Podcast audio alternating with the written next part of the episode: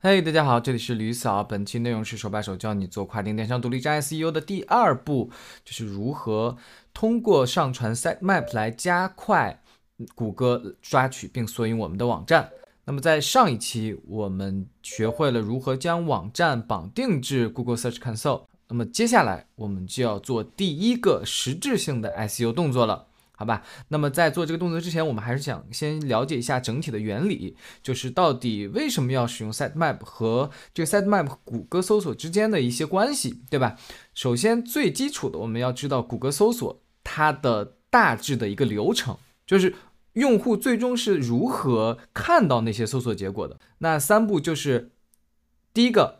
抓取就是谷歌，它会有它自己的这个机器人，然后通过各类的抓取工具、抓取方式来从互联网上发现我们这种各类的网页，这种网页很多很多，对吧？如何能让谷歌快速的并且更完整的抓取到，就是我们今天要讲的这个内容，就是我们要主动提交给他我们这个网站的一个网站地图，那从而来加速这个过程。第二步就是索引编制了。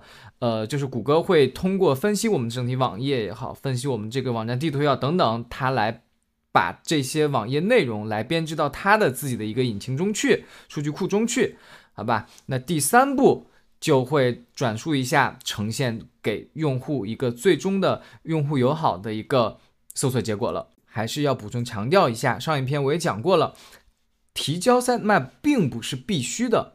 好吧，也就是说，其实就算你不提交 sitemap，它就是你的网站或者网页依然会被正正确的和正常的抓取到。OK，那我们进入第二步，就是了解一下到底什么是 sitemap，以及它具体长什么样子的。sitemap 其实就相当于一个。呃，目录列表一样的一个东西，对吧？就我们知道，你比如说一个一个网页，你总不能一百个网页，然后叮铃咣啷都塞给谷歌。其实谷歌可能更希望看到的是一个目录，哎，你这个目录页面，它里面就直接把每一页，呃，都有什么东西，叭叭就快速的给它，它就能一次性的全部的检索完毕了，对吧？这样效率会更高。那其实对于 Shopify 或者 WordPress 来讲，sitemap 其实都是会自动生成的，这一点就十分友好了，对吧？我们不需要自己去编制这样的一个站点地图。那我们具体怎么去看一下我们的站点地图呢？就是我们可以直接进我们的网站域名，然后呃斜杠 sitemap 点 xml 啊。那么部分 WordPress 用户呢，它的站点地图的地址可能是这个样子的，好吧？就大家可以尝试去都输入进去看一看。接下来就很简单了，我们只需要把这个 sitemap 的地址去上传至 Google Search Console 里面去就好了，所以十分十分的简单。因为就像我刚才讲，sitemap 本身我们也不需要额外动作，我们也不需要去编辑它，不需要去生成它，对吧？当然也有部分插件是说啊，我可以让你的 sitemap 有更进一步的高级设置，更自定义化，巴拉巴拉类似的。但是我的建议是，对于我们小个卖小网站就对吧？我们。就整体满打满算，我们一共才可能才有几百个网页、几十个网页，其实根本就没必要去做更高级的设计了。那上传这个 sitemap 其实步骤很简单，很简单，就大家进入自己的 GSC 面板，然后点击侧边栏有一个 sitemap，然后将你刚才这个呃看到自己的这个 XML 文件的这个链接去 submit 就好了。好，那么补充两个 FAQ。那有的同学可能会问，哎，我的网站是多语言的，我需要提交多个站点地图吗？或者说我的网站里面，哎，有很多别的这个小板块什么的，需要提交多个，比如我有 blog，我有 product，我有 collection，对吧？我需要提交多个站点地图吗？呃，整体是不需要的。对吧？因为所谓的这个站点地图，不就是为了呃让谷歌知道你这么多的这个网站的结构，它可以一次性的检索到嘛，对吧？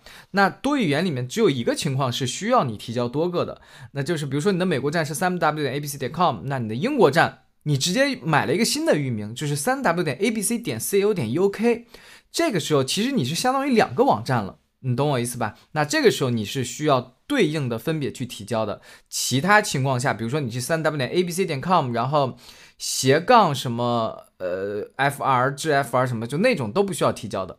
那第二个问题可能就稍微硬核一点，可能很多同学他在好，那么第二个问题就稍微的硬核一点，可能很多朋友他在自学的时候就看到很多专业术语，比如说什么是 robot。点 txt，什么是 hreflang tag 这个东西到底都是什么呀？就它也是出现在这个相关的这个专题里面，但是我又看不懂，对吧？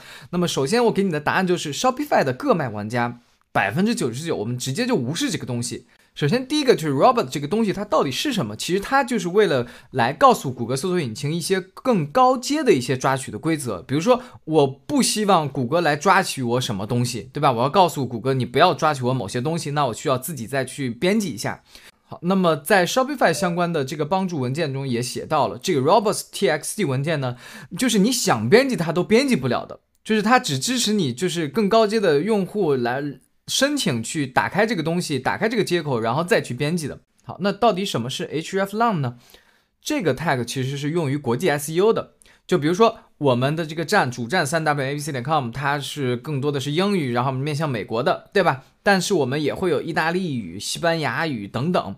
那这个时候，谷歌搜索引擎又如何知道？哎，我应该把你哪个站或者哪个域名具体的域名地址推给具体某一个国家的用户呢？这个时候就是运用到的这个 tag 的这个东西，hreflang 这个 tag，它大概就是长这个样子，对吧？比如说我们的法语站就是法语后缀，我们就会自动生成一个标签，就是 hreflang，然后 f i f i 巴拉巴拉，就是类似这种，好吧？那么 Shopify 用户同样的不需要大家去做任何样的修改，它都是帮我们自动生成好了的，好吧？那么本期内容呢就到此结束，希望大家关注李嫂，专注贝哥，拜拜。